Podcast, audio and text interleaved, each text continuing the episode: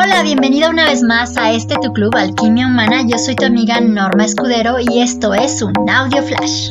Sobre exigencia, donde la persona tiende a ser sumamente exigente, tiende a ser perfeccionista y además súper, súper entregada especialmente a los otros, a una causa Em, o a su trabajo incluso, a algo que les deja a ellas totalmente fuera del foco de prioridad.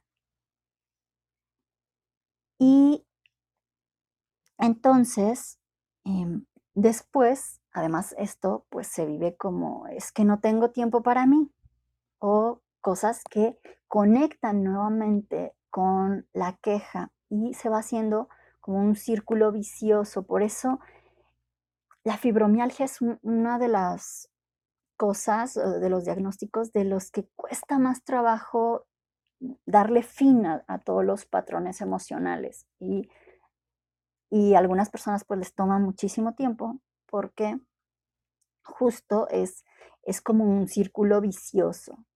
Pero cuando tú logras tomar conciencia plena y revertirlo, empiezas a entrar poco a poco en un círculo virtuoso, que entonces te permite ir al siguiente patrón, que es súper importante y creo que es el que, el que más hace esta parte del círculo vicioso. Te decía que el sexto patrón es el de la ruptura de las leyes sistémicas, especialmente la del equilibrio. Y también se engarza con el, que te decía antes, que es el quinto del reflejo empático, donde la persona, además de poner a los otros como prioridad, tiende a sobreempatizar.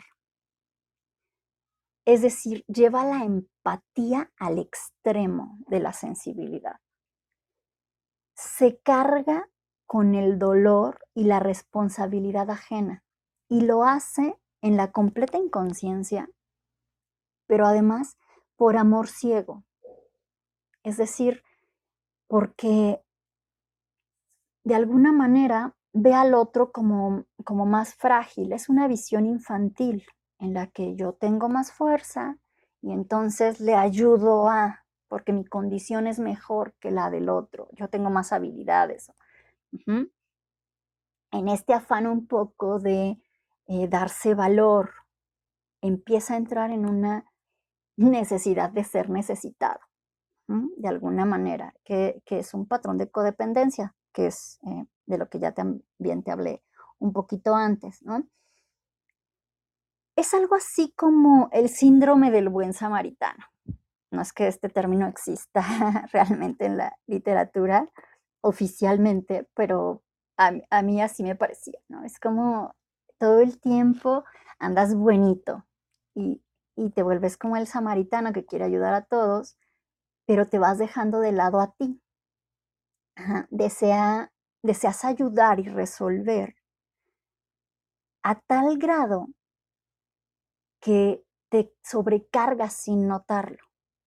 Porque además te apasiona, o sea, no es que, eh, em, no es que conscientemente sea un sacrificio, es como lo estoy haciendo porque quiero hacerlo, pero ah, está el otro lado, que eh, es muy en el inconsciente. Te decía que se vive con, con amor ciego e infantil. Y se hace justamente por este amor a la vida, a la familia, a la sociedad, a la humanidad, pero desde una conciencia muy infantil.